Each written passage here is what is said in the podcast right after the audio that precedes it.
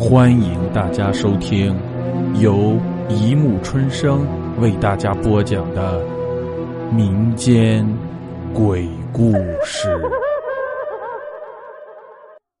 第二百四十八集《村子祠堂里的秘密》。我的家乡是一个美丽的山村，可是美丽的背后却有许多离奇的传说。我下了汽车。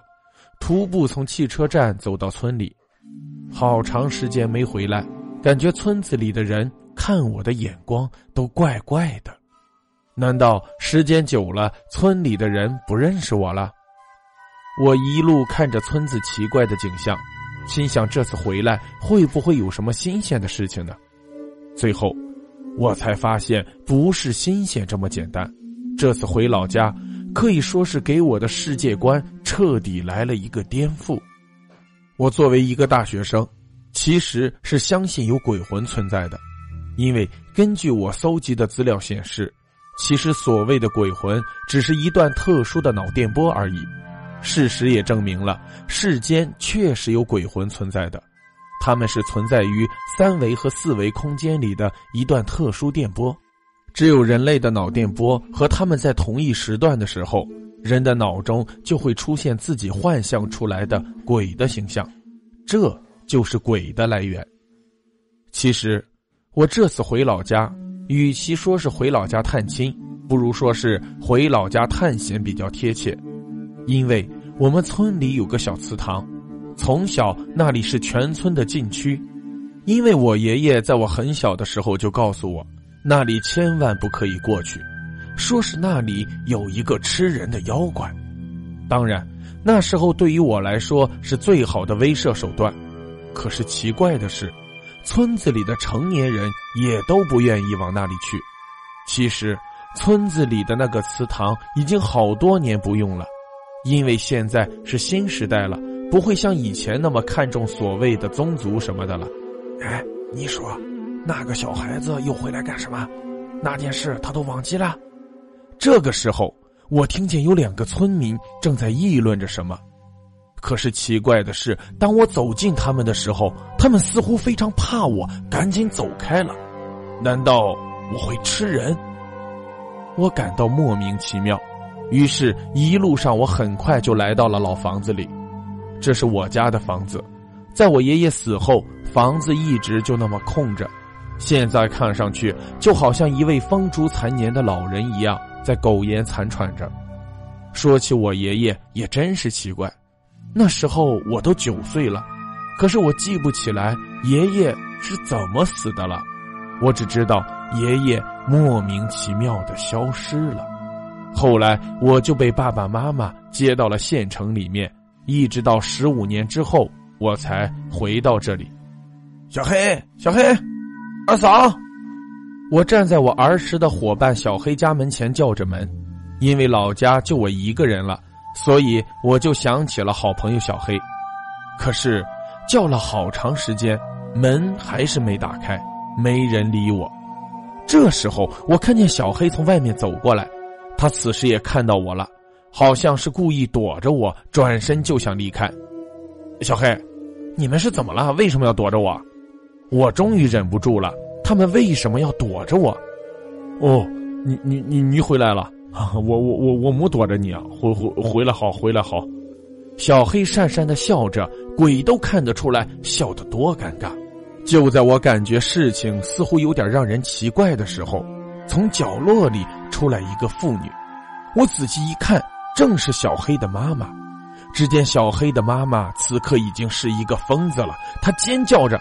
你你这个怪物，吃吃吃吃人的怪物，吃人的怪物又回来了。本来我是想询问小黑到底是怎么回事，为什么要对着我说是吃人的怪物的时候，突然从村子里走出来许多人，他们都听到了那句“吃人的怪物又回来了”，于是就赶紧快速回家，匆忙的躲避着我，似乎我真是那个吃人的怪物。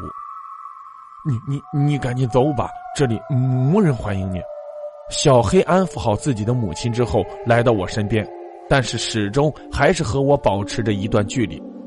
到到底怎么了？大家为什么躲着我？为什么说我是吃人的怪物？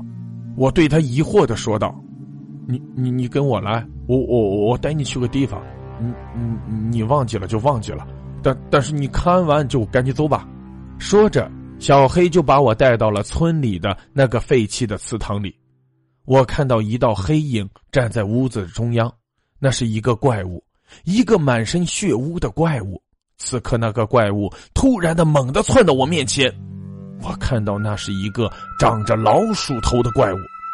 我终于想起来了，十五年前，我终于还是记起了十五年前的那个事情。十五年前，我偷偷的来到这个祠堂玩耍，我遇到了一个怪物，一个长着老鼠头的人。那个人冷冷的盯着我，紧接着我就感到浑身一震。那人消失了，我心惊胆战的回到了家。说来也奇怪，自从我从那个祠堂里看到那个怪物之后，我就变得很喜欢吃肉，看到肉我就控制不住自己。突然有一天，我看着爷爷似乎变得很美味，我可以清楚的看到他的血肉，还有那颗跳动的心脏。于是我就扑了上去，一口一口的大快朵颐的吃着我的爷爷。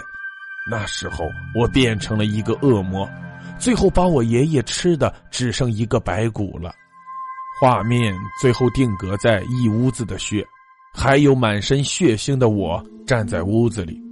这个时候，屋子里站满了人，他们手里拿着刀叉，猛地向我刺来。我恍然大悟，原来爷爷之所以会突然消失，不是去世，而是被我吃了。最后，我被村子里愤怒的人打昏了过去，被父母带走了。